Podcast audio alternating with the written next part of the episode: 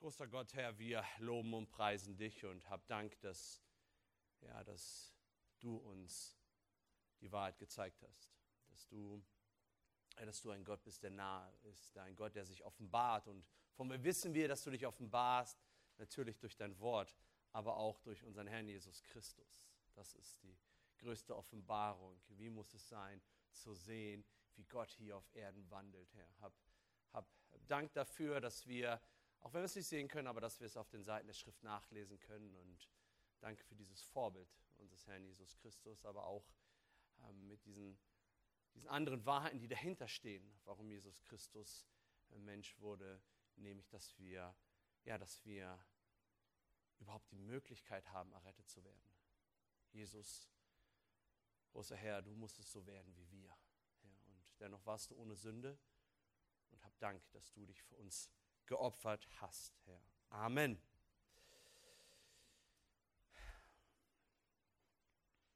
In den letzten Tagen waren die Medien voll von dieser Nachricht, dass eventuell eine Löwin in der Region Berlin-Brandenburg ihr Unwesen treibt. Mehrere Hundertschaften der Polizei machten sich auf, diese gefährliche Wildkatze zu suchen.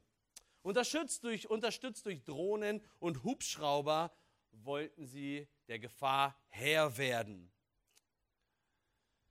Derweil suchten die Behörden händeringend nach Spezialisten, nach einem Fährtensucher. Und ich bin kein Spezialist, aber was ich dir zu sagen habe, bei solch einer drohenden Gefahr ist das Beste, was du machen kannst, halte deine Augen offen und die Tür geschlossen. Halte deine Augen und die Tür geschlossen. Spätestens, wenn so ein furchtbares ja, Wildtier in deinem Wohnzimmer ist, gibt es ein Problem.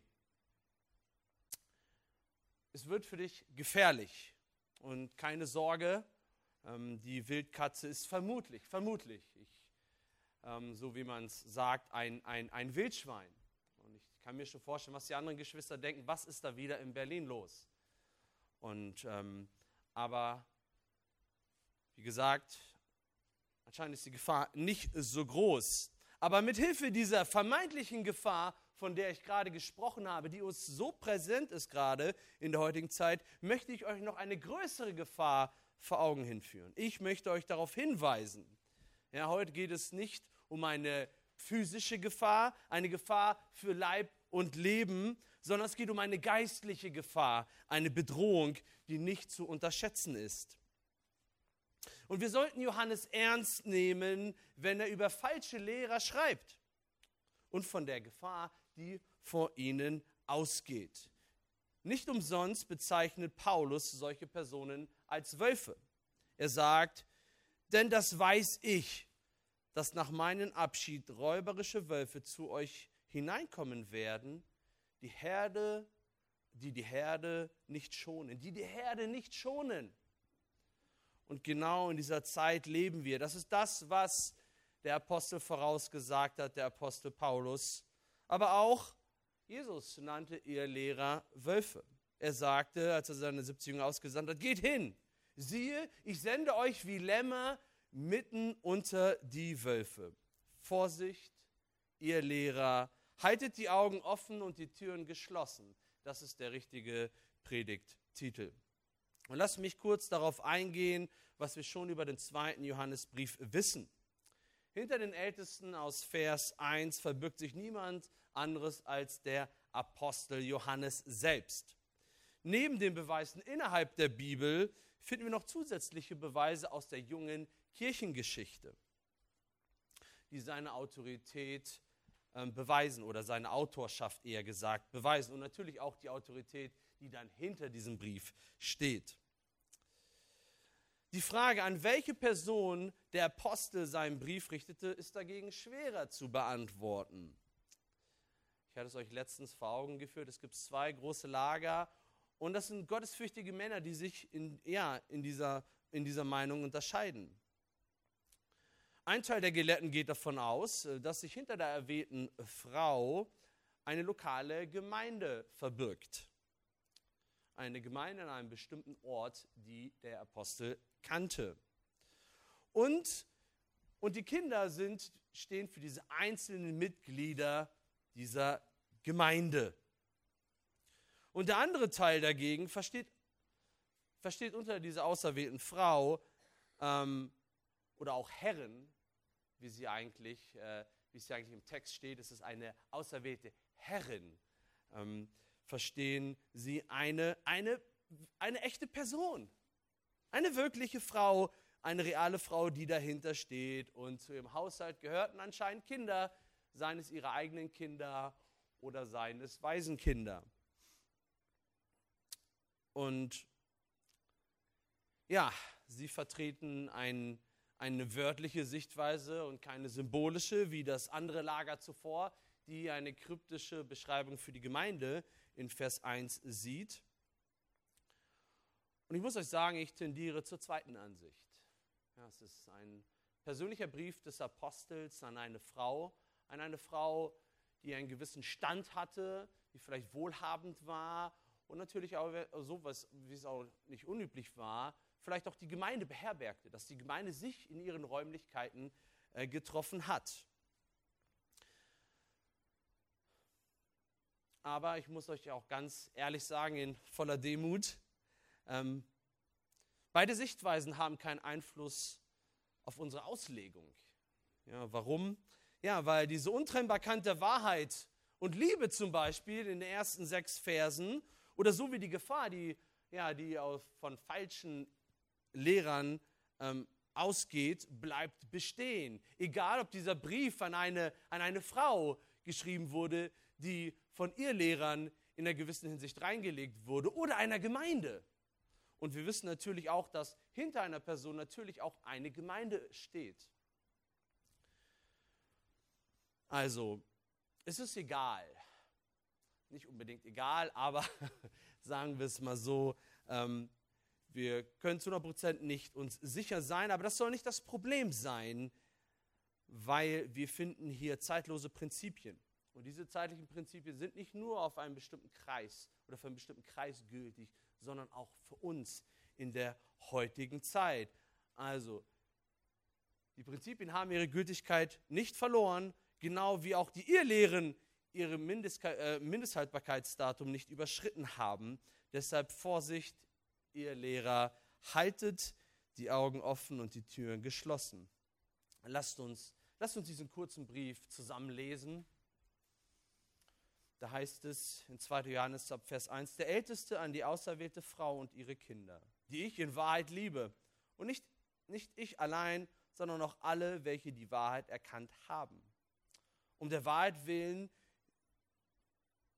die in uns bleibt und mit uns sein wird in Ewigkeit. Gnade, Barmherzigkeit und Friede sei mit euch von Gott dem Vater und von dem Herrn Jesus Christus, dem Sohn des Vaters, in Wahrheit und Liebe Vers 4, es freut mich sehr, dass ich unter deinen Kindern solche gefunden habe, die in der Wahrheit wandeln, wie wir ein Gebot empfangen haben von dem Vater. Und nun, nun bitte ich dich, Frau, nicht als ob ich dir ein neues Gebot schreiben würde, sondern dasjenige, welches wir von Anfang an gehabt haben, dass wir einander lieben. Und darin besteht die Liebe, dass wir nach seinen Geboten wandeln. Das ist das Gebot, wie ihr es von Anfang an gehört habt, dass ihr darin wandeln sollt. Und jetzt kommen wir ab Vers 7, beginnt unser Predigtext für heute. Denn viele Verführer sind in die Welt hineingekommen, die nicht bekennen, dass Jesus Christus im Fleisch gekommen ist. Das ist der Verführer und der Antichrist. Seht euch vor, seht euch vor, dass wir nicht verlieren, was wir erarbeitet haben, sondern vollen Lohn empfangen. Jeder, der abweicht und nicht in der Lehre des Christus bleibt, der hat Gott nicht. Wer in der Lehre des Christus bleibt, der hat den Vater und den Sohn. Wenn jemand zu euch kommt und diese Lehre nicht bringt, den nehmt nicht auf ins Haus und grüßt ihn nicht. Denn wer ihn grüßt, macht sich seiner bösen Werke teilhaftig. Ich hätte euch viel zu schreiben, weil es aber nicht mit Papier und Tinte, will es aber nicht mit Papier und Tinte tun, sondern ich hoffe, zu euch zu kommen, um mündlich mit euch zu reden, damit unsere Freude völlig sei. Es grüßen dich die Kinder deiner Schwester, der Auserwählten. Amen. In unserem Text finden wir drei wichtige Tatsachen über Ehelehrer, die wir wissen müssen, um uns vor ihren Angriffen zu schützen. Die erste, Tatsache, die erste Tatsache befasst sich mit dem Ursprung aller Ehelehrer. Gefolgt von der Gefahr durch Ehelehrer und zu allerletzt die richtige Reaktion auf Ehelehrer. Der Ursprung aller Ehelehrer, Vers 7, die Gefahr durch Ehelehrer, Vers 8 bis 9 und die richtige Reaktion auf Ehelehrer, Vers 10 bis 13. Und jetzt kommen wir ja, zu der ersten wichtigen Tatsache über Ehelehrer, die wir wissen müssen, um uns vor ihren Angriffen zu schützen. Die lautet der Ursprung aller Ehelehrer, Vers 7. Vers 7, denn viele Verführer sind in die Welt hineingekommen, die nicht bekennen, dass Jesus Christus im Fleisch gekommen ist. Das ist der Verführer und der Antichrist. Ja. Er beginnt seinen Vers mit denn. Und das denn bezieht sich natürlich auf die Verse davor oder zieht, bezieht diese Verse mit ein. Und die Verse ab Vers 7, die danach kommen, zeigen uns klar, dass die biblische Liebe auch ihre Grenzen hat. Wir können nicht bestimmten Personen oder Ideologien völlig naiv und unkritisch in Liebe begegnen. Wir müssen wachsam sein. Aber warum müssen wir das? Der Text sagt es, denn viele Verführer sind in die Welt hineingekommen. Viele Verführer. Und Verführer, der Name ist Programm. Verführer zeigt klar, dass von ihm eine Gefahr ausgeht.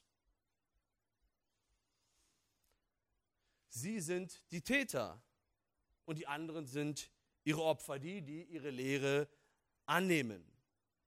Der Ehelehrer verdreht die Schrift und er hat, wie die Bibel sagt, die Wahrheit verlassen. Und nicht nur ihre Anzahl ist groß, wir haben Wort gefunden, ähm, Verführer, sondern auch ihr Einflussbereich. In Vers 7 heißt es, in die Welt hineingekommen. Ja, die Welt ist voll von ihnen. Wir haben es hier also mit einer globalen Gefahr zu tun, egal wo du hingehst, egal in welchem Land du bist, du wirst Irrlehrer finden, die ein falsches Evangelium verkünden. Und nicht nur das, sie halten sich auch in allen Schichten auf. Also nicht nur auf einen bestimmten Kulturkreis einzugrenzen oder auf eine bestimmte Klasse, sondern sie sind überall. Und wie beschreibt äh, Johannes sie in Vers 7? Die nicht bekennen. Also, die nicht bekennen, dass Jesus Christus im Fleisch gekommen ist. Sie lehnen es ab, diesen Gedanken. Sie verweigern sich dieser Wahrheit. In anderen Worten, sie leugnen die Menschwerdung Christi. Und damit greifen sie eines der Fundamente des Evangeliums an. Ihre Attacke richtete sich auf Lukas 2 zum Beispiel. Da heißt es, denn euch ist heute in der Stadt Davids der Retter geboren. Der Retter wurde Mensch, so wie wir, geboren. Und dann heißt es, welcher ist Christus der Herr? Sie lehnen es ab. Und wir gehen noch darauf ein, wie sie das machen. Aber die Anzahl der Verführer ist groß, genau wie ihre Irrlehren. Johannes musste, musste vor den Vorläufern der Gnosis warnen. Ja, und diese Vorläufer, sie lehrten, ja, dass Christus nur eine Illusion war. Er war nicht wahrhaftig Mensch, weil das kann ja gar nicht sein. Geist ist gut, Materie ist schlecht. Wie kann er Mensch sein? Unmöglich. Sie lehnen es ab. Aber die Bibel sagt klar, Christus musste beides sein, wahrhaftig Gott und wahrhaftig Mensch zugleich. Sonst hätte er niemals als Stellvertreter für uns sterben können. Gab es noch andere Irrlehren? Oh ja, wir, das wissen wir. Zum Beispiel Paulus kämpfte gegen Irrlehrer in seinem Galaterbrief.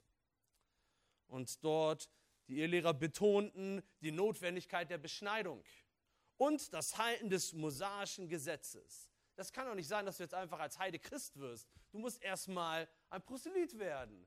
Du musst dich erstmal beschneiden lassen, das Gesetz halten und dann kannst du ein Christ werden.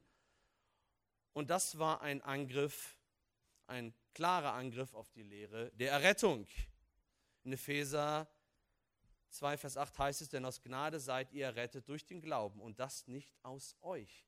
Gottes Gabe ist es. Also das Wort Gottes widerlegt es. Auch natürlich Paulus hat es widerlegt und, und andere attackierten später ja, die Gottheit Christi und die junge Gemeinde musste Stellung dazu beziehen. Sie konnte sich nicht wegducken. Nein, deshalb gab es auch diese ganzen Konzile, von denen wir lesen. Auch wenn die Irrlehren sich zum Teil widersprechen, das ist das Verwirrende daran, dennoch haben sie einen gleichen Ursprung. Diese Irrlehren widersprechen sich zum Teil, aber sie haben den gleichen Ursprung. Und der Ursprung ist, das ist der Verführer und der Antichrist. Das sagt der Apostel über ihren Ursprung, über den Ursprung der Irrlehre und ihrer Lehre. Zuvor hat äh, Johannes äh, die Verführer ja, ähm, in der Mehrzahl angesprochen. Und jetzt wechselt er in, ja, in, in, jetzt wechselt er in die Einzahl, also der Verführer. Und dieser Verführer ist eine bestimmte Person. Wir wissen, es ist der Teufel selbst, ja, der von Anfang an Irrlehren gestreut hat. Wir denken an den Sündenfall, da war er beteiligt mit seiner Irrlehre.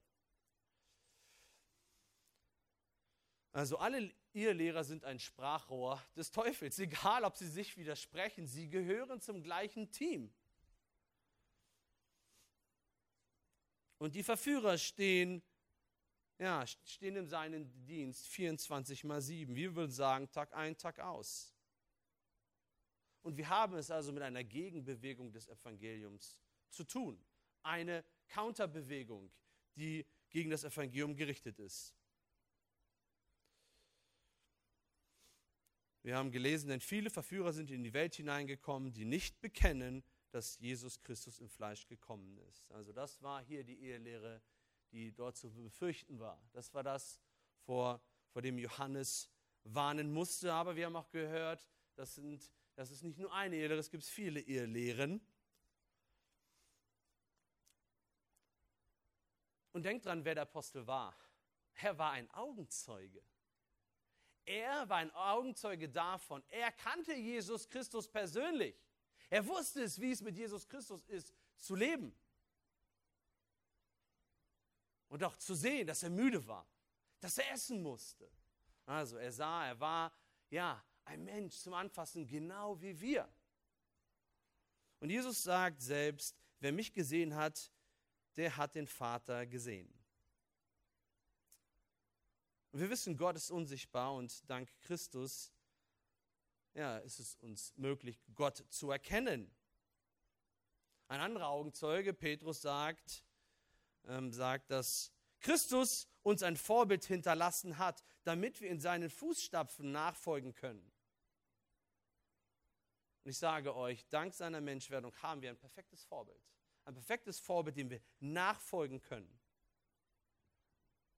Ein Mensch, wie du und ich, bloß ohne Sünde. Also diese Lehre, auf der einen Seite schon wie gesagt, einen Einfluss darauf, überhaupt ähm, er hätte nie ein Stellvertreter von uns sein können, wenn er kein Mensch, wenn er wirklich kein Mensch war, aber natürlich auch ein, ein, ein, ein Einfluss auf dem, wie wir leben als Christen.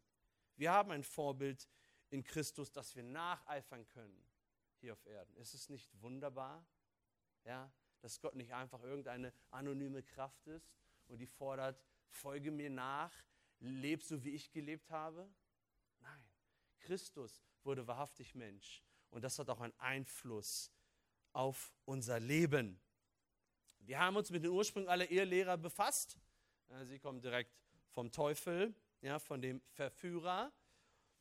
Und die zweite Tatsache über Irrlehrer, die wir wissen müssen, um uns vor den Angriffen zu schützen, zeigt uns die Gefahr durch Irrlehrer. Also es besteht eine Gefahr und die Gefahr finden wir in den Versen 8 bis 9. Da heißt es, seht euch vor, dass wir nicht verlieren, was wir erarbeitet haben, sondern vollen Lohn empfangen. Jeder, der aber abweicht und nicht in der Lehre des Christus bleibt, der hat Gott nicht. Wer in der Lehre des Christus bleibt, der hat den Vater und den Sohn.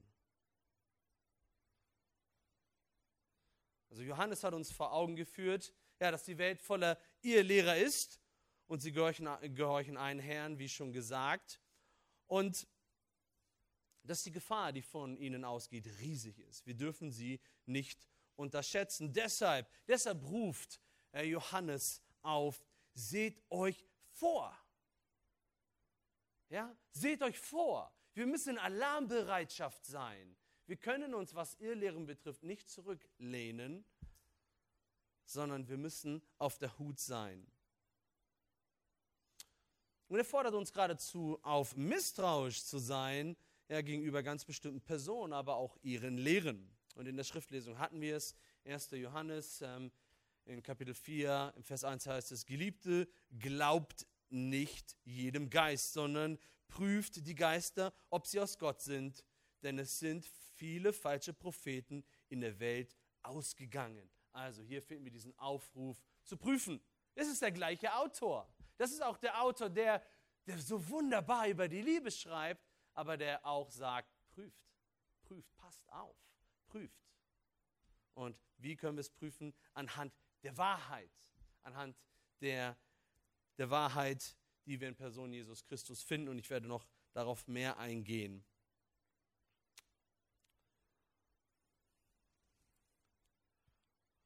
Und er sagt seinen Lesern, sie sollen sich vorsehen. Aber vor was sollten sie sich vorsehen? Und wir gehen davon aus, dass natürlich die Leser, ja, dass sie Gläubige waren. Ja, er, er lobt die Kinder für ihren Wandeln zum Beispiel. Und er nennt sie auch Auserwählte, die Frau, ja, diese nette Dame, und ähm, ja, die ihm so wichtig oder so am Herzen liegt. Und nicht nur das, er schließt sich sogar mit ein. Er sagt es sogar wir. Ja, also seht euch vor, dass wir nicht verlieren. Und welcher Verlust droht ihnen? Und wir müssen uns fragen, welcher Verlust kann uns drohen? Ist es eventuell das Heil? Können wir das Heil verlieren? Aber dazu lasst uns bitte genau den ganzen Vers lesen nochmal. Seht euch vor, dass wir nicht verlieren, was wir erarbeitet haben, sondern vollen Lohn empfangen. Also, es ging darum, sie standen in der Gefahr, das zu verlieren, was sie sich erarbeitet hatten. Und Johannes bezieht, sich das, bezieht das natürlich nicht auf die Errettung. Wieso? Weil wäre es möglich, das Heil zu erarbeiten, warum, es wurde, dann Mensch, äh, warum wurde Christus dann ein Mensch? Ja? Also nein, wir können uns das Heil nicht erarbeiten. Dazu ist ja Christus auf diese Erde gekommen, um uns das zu ermöglichen. Also hier geht es nicht, dass es möglich ist, das Heil zu verlieren oder dass diese, die Leserschaft in Gefahr stand, ähm, ja, ihr Heil zu verlieren. Wie gesagt, die Bibel lehnt das ab, es ist der Bibel fremd, aber die Bibel lernt auch, dass wir eines Tages für unsere Treue hier auf Erden, also wie wir hier auf Erden gelebt haben, werden wir eines Tages von Christus bewertet und dementsprechend auch belohnt. Ja, und das ist ein erschreckender Gedanke. Oder es ist eigentlich ein richtiger Gedanke. Dein Umgang mit falschen Lehrern und ihren Lehren ist ein, damit ein Indikator deiner Treue. Christus würde dich für deine Treue bewerten und belohnen. Und wenn du deinen Lohn oder dein Lohn geringer wird, dann liegt es daran, weil du untreu warst und wie du mit Irrlehrern interagierst, zeigt auch, wie du zu Christus stehst. Vers 9. Jeder, der aber abweicht und nicht in der Lehre des Christus bleibt, der hat Gott nicht. Wer in der Lehre des Christus bleibt, der hat den Vater und den Sohn. Vers 9 sagt er, jeder, der nicht in der Lehre des Christus bleibt, der hat Gott nicht. Ja, wer die gesunde Lehre oder die gesunde Lehre des Glaubens verlassen hat, gehört nicht zu Gott. Das sagt der Text. Und auch in 1. Johannes Kapitel 2 heißt es in Vers 19, sie sind von uns ausgegangen, aber sie waren nicht von uns. Denn wenn sie von uns gewesen wären, so wären sie bei uns geblieben. Aber es sollte offenbar werden, dass sie alle nicht von uns sind. Ganz klar, wie du oder ob du an der Lehre festhältst, an Christus, das zeigt, ob du zu Christus wahrhaftig gehörst oder nicht. Also es ist eine absolute Notwendigkeit. Ja, es ist eine absolute Notwendigkeit zu verstehen oder das richtige Verständnis davon zu haben, wer die Person Jesus Christus ist. Aber auch, auch sein Werk, das, was er getan hat hier auf Erden. Und natürlich, dass du das, was du weißt, dass du das, dass du darauf in Liebe und Gehorsam darauf reagierst. Reicht es einfach nur zu wissen, wer Jesus Christus ist? Oder sich mit seinem Werk auseinanderzusetzen? Nein. Ihr schüttelt den Kopf zurecht. Warum? Die Dämonen wissen sehr, die wissen sehr gut, wer Jesus Christus ist. Die brauchen keine Nachhilfe in Theologie. Sie wussten auch, ja, was, was er tut. Aber auf der anderen Seite, wo ist da der Unterschied? Sie haben es gehasst. Sie haben ihn bekämpft. Das ist der Unterschied. Es reicht nicht einfach nur Faktenwissen zu haben, sondern wie stehst du dazu? Liebst du die Person Jesus Christus? Gehorchst du Jesus Christus? Das sagt einiges darüber, hinaus, wie wir zu Christus stehen. Und wir müssen uns äh, ernsthaft die Frage stellen, haben wir die Gefahr erkannt? Haben wir die Gefahr erkannt, die von Irrlehrern ausgeht? Und es ist ganz wichtig, äh, hier geht es nicht einfach nur um irgendwelche Sichtweisen und Geschmäcker. Ja, wir müssen aufpassen, aber dennoch müssen wir keine Angst haben. Warum?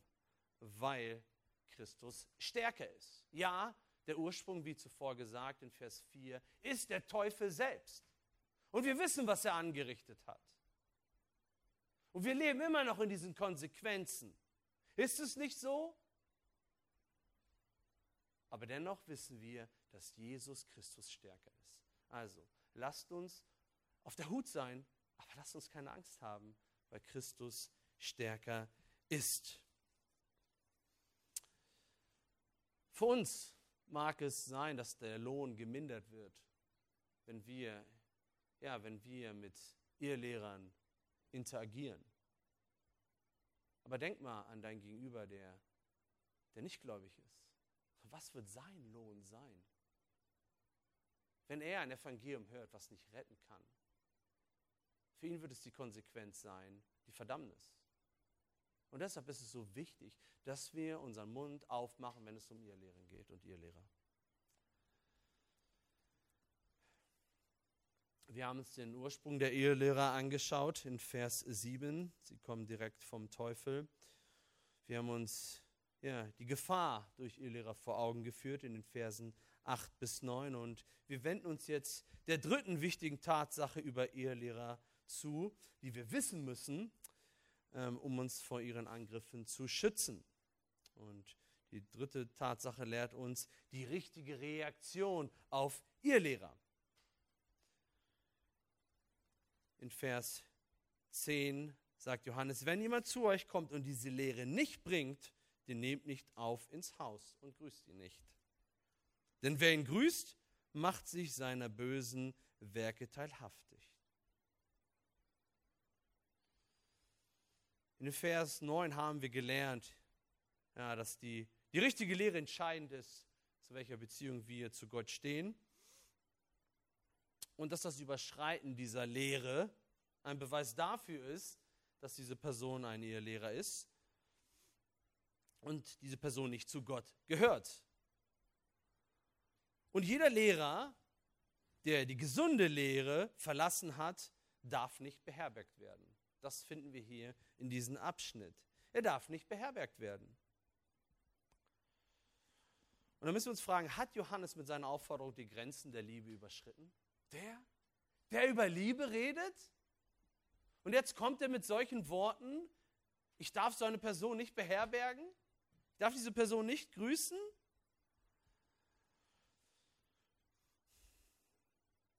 Ist es der Fall? Hat, hat Johannes ja, diese Grenze überschritten? Und hat er damit auch die christliche Gastfreundschaft, die so wertvoll ist, zu der wir aufrufen, hat er sie damit ausgehebelt? Nein, auf keinen Fall. im dritten Johannesbrief. Das ist ein Brief, der sehr stark dem zweiten Johannesbrief ähnelt, auch von, auch von der Struktur. Ja, der dritte ist auch an eine Person geschrieben. Und da wird sogar der Empfänger des Briefes gelobt. Da wird Gaius gelobt für seine Gastfreundschaft gegenüber den Brüdern. Ja, ihr könnt einfach aufschlagen, das ist, müsst nicht lange blättern. Ähm, und da findet ihr das, dass Johannes ihn lobt. Er, ja, seine Gastfreundschaft galt fremden und unbekannten Brüdern. Ja, aber dann finden wir nach auch ein Tadel. Das könnt ihr euch mal wann anders durchlesen. Das betrifft aber nicht Gaius, sondern eine andere Person innerhalb der Gemeinde, in der Gaius ist. Also, damit wir Johannes nicht falsch verstehen, äh, müssen wir ein bisschen in die damalige Kultur eintauchen. Ja, das ist manchmal nicht so leicht, wir sind so weit davon entfernt gefühlt, äh, aber dennoch ist es wichtig, dass wir diesen Text nicht falsch verstehen. Das Reisen und die Unterkünfte waren alles andere als komfortabel damals. Und wenn es sich vermeiden ließ, dann hast du einen großen Bogen um solche Herbergen oder Gasthäuser gemacht. Äh, besonders ähm, besonders als Christ. Ja, diese Herbergen waren nicht, äh, in einem, waren nicht nur in einem schlechten Zustand, weil sie dreckig waren, sondern es war auch ein Ort der Unmoral. Und deshalb waren Christen auf die Gastfreundschaft anderer Geschwister angewiesen, wenn sie auf Reisen waren oder wenn es solche Wanderprediger oder Wanderlehrer gab. Sie waren darauf angewiesen. Und das Begrüßen und Beherbergen von Gästen galt als ein Zeichen von Verbundenheit und ein Zeichen einer Identifikation. Und damit äh, trat der Gastgeber als eine Art Bürger gegenüber diesem Gast auf in der Gesellschaft oder an dem Ort, wo er war. Und hier bestand auch das Problem. Ja, die Irrlehrer schlichen sich nur, nicht nur eine Unterkunft und eine Versorgung, sondern auch das Vertrauen der anderen Geschwister. Oder auch, ja, einfach die Leute, die, die diesen befreundet mit diesem Gastgeber waren. Und wenn du jemanden beherbergst, dann gehen wir davon aus, oder wenn du eine Person beherbergst, gehe ich davon aus, dass diese Person, äh, ja, dass diese Person in Ordnung ist. Und so war es möglich, durch diese Irrlehrer sich zu, ja, das zu erschleichen, das Vertrauen. Ähm, es ging nicht einfach nur um materielle Sachen, aber wirklich um das Vertrauen. Es ging darum, dass sie geistlichen Schaden verursachen. Und das war auch die Gefahr. Und deshalb auch dieser Appell in Vers 11, dass wir nicht Anteil haben sollen oder nicht Anteil an den bösen Werken zu haben. Also, wenn wir sie beherbergen, dann sind wir Mitkomplizen. Das hört sich hart an, es ist aber so. Und der Schaden, der ein Irrlehrer ähm, ja, tun konnte, war nicht nur auf ein Haus begrenzt, ähm, sondern breitete sich auch in ganzen Gemeinden aus. Also denk nicht, was in deinem Haus ist, hat keinen Einfluss auf deine Gemeinde. Was nicht in deiner Familie ist, hat auch keinen Einfluss auf deine Gemeinde. Doch, es hat einen Einfluss. Und deshalb ist es so wichtig. Und denk dran, es waren Hausgemeinden und vielleicht, wie schon gesagt, eine private Person und eventuell war da auch die Gemeinde in ihren Räumlichkeiten, weil sie war ja eine vornehme Dame, eine Herrin, so wie wir es aus Vers 1 wissen. Und der Schaden der Irrlehrer, wie schon gesagt, breitet sich aus, ja, wie ein Feuer, das Stück für Stück, ja, ähm, Zentimeter und Zentimeter sich weiter voranarbeitet und voranfrisst. So, ähm, so galt es auch, diese Irrlehren zu stoppen. Um ein Feuer zu stoppen, musst du es isolieren. Ja, du musst diesem Feuer, musst du Nahrung wegnehmen, dass es nicht weiter, ja, sich äh, weiter expandieren kann, dass es erlischt. Und so ist es auch mit den Irrlehrern.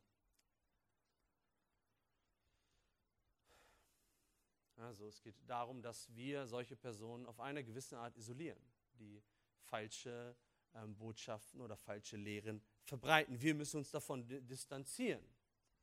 Und der Standard, den Johannes fordert, was ein Lehrer erbringen muss, was ein Lehrer predigen muss, er heißt, wenn jemand zu euch kommt und diese Lehre nicht bringt, diese Lehre nicht bringt. Und welche Lehre ist es? Es ist natürlich die, die Bibel, aber auch die Lehre von Christus. Und die Lehre von dem Werk Christi.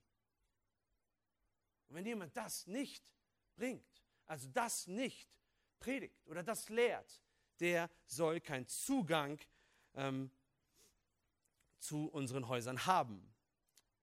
Und in solchem Fall sollen wir auch nicht den Zugang gewähren. Die Wahrheit setzt uns Grenzen. Ja, das sind Grenzen, wer Zugang hat zu den Häusern der Christen. Und ja, wir leben in einer anderen Zeit. Ähm, Lehrer benötigen nicht unbedingt deine, deine Unterkunft. Sie benötigen nicht deine Räumlichkeiten. Ja, aber dennoch ist unser Zuhause gefährdet. Das Zuhause und natürlich auch unsere Familie, die in diesem Haus ist. Und wisst ihr was? Ihr Lehrer haben Zugang zu unseren Häusern gefühlt rund um die Uhr. Sie haben diese Möglichkeit. Zur besten Zeit.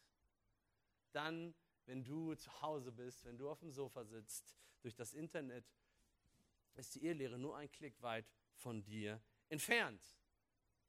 Oder lass uns auch nicht denken, dass, ja, Bücher, Bücher sind das einzig Wahre. Das Internet ist natürlich teuflisch. Ja, wir müssen das alles als neutral sehen. Es gibt auch viel Gutes, aber so wie Schlechtes. Aber, dass wir nicht denken, ah, ein Buch ist ja was ganz anderes, ist ja was ganz Wertvolles. Alles, was auf, in ein Buch geschrieben ist, muss auch was, was Gutes sein. Nein, passt auf. So manche Irrlehrer sitzen in unseren Bücherregalen. Ja, denkt an dieses Bild eines Wolfes. Stell dir vor, auf deinem Bücherregal sitzt ein Wolf und fletscht seine Zähne und er wartet nur darauf zuzuschnappen. Und so ist es auch ja, mit, den, mit den Irrlehren, bildlich gesprochen natürlich. Also sie haben Zugang zu unseren Häusern.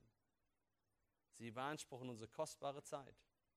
Und nicht nur das, sie können auch unsere oder die Menschen, die wir lieben, beeinflussen. Sie können unsere Gemeinde zerstören. Und deshalb passt auf, was, ja, was wir in unsere Häuser kommen lassen. Wie gesagt, es ist nicht einfach nur äh, eine Person, es ist gerade nicht so nötig, dieser Zugang zu den Häusern, aber aufgrund der neuen Medien hat sich für ihr Lehre eine neue, ja, wie soll ich sagen, einen neuen Weg eröffnet, ja, die Menschen zu erreichen.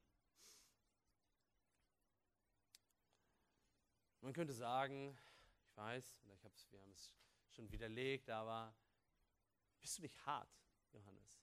Bist du nicht hart? Was ist, was ist mit dem? Was ist mit dem Zeugen Jehova, der an meiner Tür klingelt? Was soll ich machen? Ähm, und ja, den Rat, den ich dir geben kann, ist, pass auf. Pass auf, wenn er klingelt. Nimm ja nicht die Haltung eines, eines Schülers ein und lass ihn nicht dein Lehrer sein. Gewähr ihm keinen Zugang. Gib ihm ein Traktat. Warne ihn. Warne ihn, auf welchem Weg er sich befindet. Bete für ihn. Aber lass ihn bitte nicht rein. Passt auf, wir müssen wir müssen aufpassen, diese Menschen, sie sind fertig. Also sie sind, wie soll ich sagen, ähm, ja, fertig ist es, aber sie sind geschickt, wenn es darum geht, ihre Ehelehren ähm, zu verbreiten und uns zu verwirren.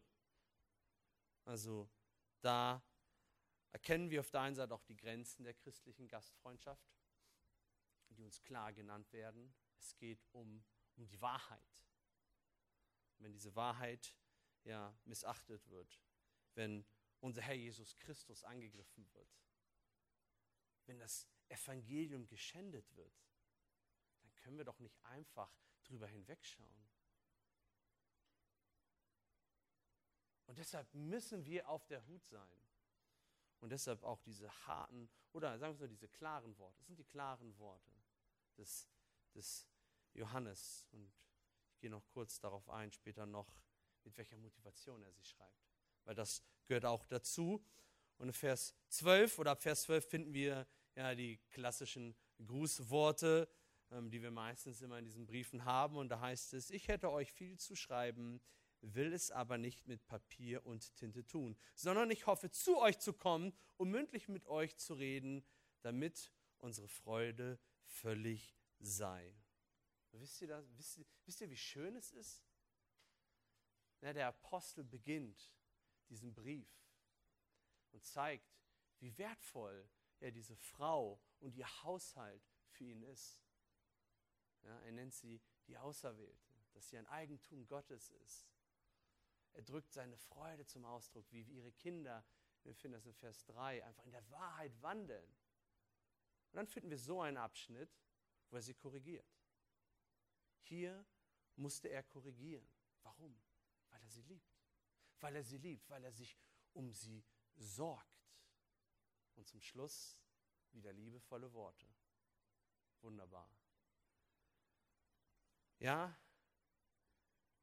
Apostel Johannes ist wirklich der Apostel, der so viel über die Liebe schreibt. Und alle Verse, die wir finden, sind von dieser Liebe durchdrungen. Aber Liebe hat Grenzen. Und die Grenzen sind die Wahrheit. Und ja, er zum Schluss äußert er diesen Wunsch, ja, dass er oder diese Hoffnung, dass er eines Tages ein Wiedersehen gibt mit, mit der Frau und ihrem Haus und ihren Kindern. Und, ähm, und er schaut nach vorne. Er freut sich schon darauf. Und danach in den letzten Vers erweitert er sogar den Kreis der Grüßenden. Da heißt es, es grüßen dich die Kinder deiner Schwester, der Auserwählten. Amen.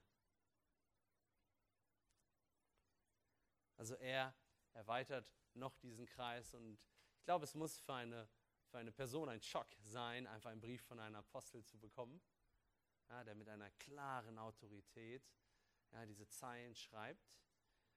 Ähm, und deshalb ist es so wichtig, dass er dann zum Schluss einfach seine Liebe zum Ausdruck bringt und auch ja, diesen Wert, ja, den diese Frau oder auch dieser Haushalt für sie, für den Apostel hat, weil sie in der Wahrheit wandeln, weil sie, ja, weil sie zu Christus gehören. Das vereint der Apostel und die, und die Leser seines Briefes.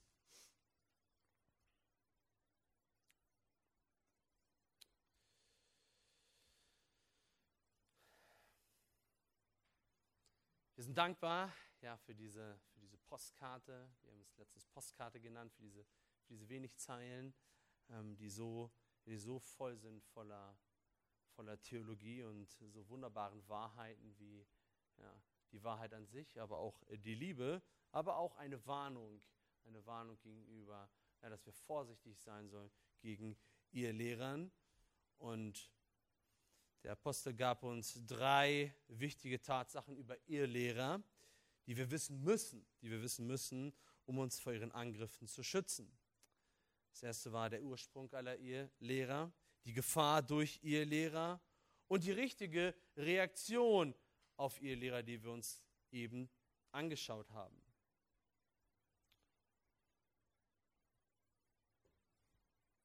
Und wir müssen sagen, Christus zu lieben bedeutet, ja, das Evangelium treu zu verteidigen. Du kannst nicht sagen, ich liebe Christus und das Evangelium ist dir völlig egal. Und es ist dir völlig egal, was die Menschen daraus machen. Nein, unsere Loyalität gehört Christus. Wir lieben Christus, wir lieben Christus und sein Wort.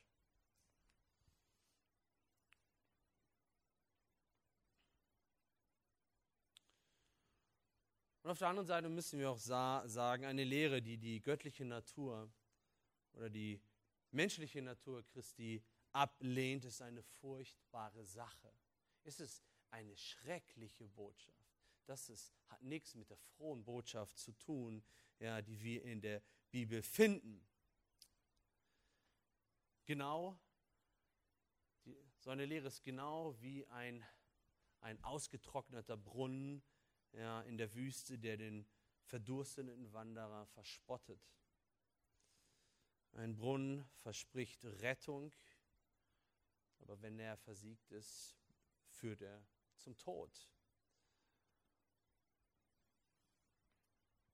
Und so ist es auch mit ihr Lehren. Sie enden im Tod. Sie enden in dem Tod für die Menschen, die diese Irrlehren ähm, annehmen. Und ich glaube, das ist auch das Problem, dass wir uns das vor Augen führen. für den Menschen, der da draußen ist, der von Gott getrennt ist. Ja, der aufgrund seiner Sünde von Gott getrennt ist. Und so wie auch so wie wir auch einst waren, es herrschte eine Kluft, eine Kluft, eine unüberwindbare Kluft zwischen Gott und uns, zwischen uns Sündern und dem heiligen Gott.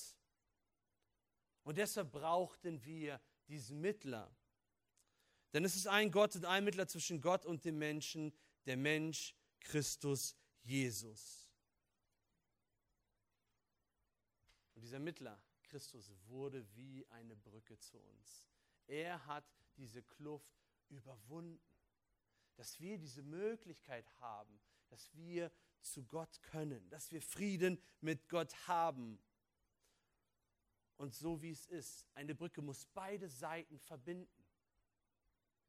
Stellt euch vor, eine Brücke verbindet nur eine Seite. Dann bricht diese Brücke in sich zusammen. Die Brücke muss auf beiden Seiten ja, des Ufers stehen. Und so ist es auch. Christus musste Gott sein. Und auf der anderen Seite muss der Mensch sein, wie du und ich. Und er musste sündlos sein, um dir seine Gerechtigkeit zu schenken um dir das zu geben, was dir mangelt. Eine Gerechtigkeit, die vor Gott zählt. Und das hat Christus getan, indem er Mensch wurde. Und deshalb halten wir daran fest, an dieser Lehre. Weil es ist genau das, was den Menschen errettet. Und ich möchte jetzt persönlich werden. Hast du einen Mittler? Oder besser gesagt, vertraust du diesem Mittler, der Jesus Christus ist. Weil darum geht es. Und deshalb, wenn es nicht der Fall ist, dann bitte ich dich anstelle Christi oder an Christi statt, dass du dich versöhnen lässt. Dass du deine Schuld bekennst, deine Übertretung. Und dass du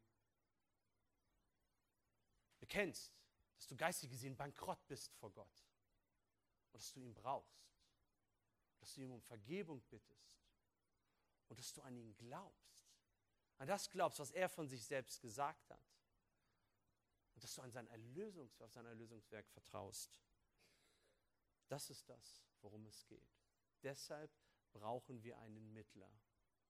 Lasst mich danken. Lasst mich danken von unserem Herrn Jesus Christus, dass er dieser Mittler ist.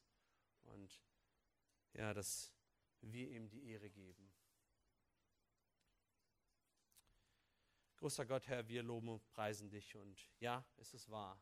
Auch wenn wir es nicht immer verstehen, ist es wahr, Herr, dass, ja, dass, ja, dass du es vollbracht hast. Dass du ja, all das ermöglicht hast, dass Gott auf die Erde gekommen ist, um Gott zu ermöglichen, dass Gott uns vergeben kann. Ja. Hab Dank dafür. Nur Gott konnte diese Sünde tragen. Jesus Christus, du bist wahrhaftig Gott und du bist wahrhaftig Mensch. Danke, dass wir in dir einen Stellvertreter haben, dem wir vertrauen können, an dem wir uns wenden können und dessen Opfer genug ist, Herr. Hab Dank dafür. Mögen wir, ja, mögen wir nicht nachgeben, Herr. Mögen wir dein wunderbares Evangelium verteidigen. Das Evangelium, was so vielen Menschen, so vielen verlorenen Sündern und uns selbst ja, den Glauben gebracht hat, Herr. Hab Dank dafür. Gepriesen seist du in aller Ewigkeit. Amen.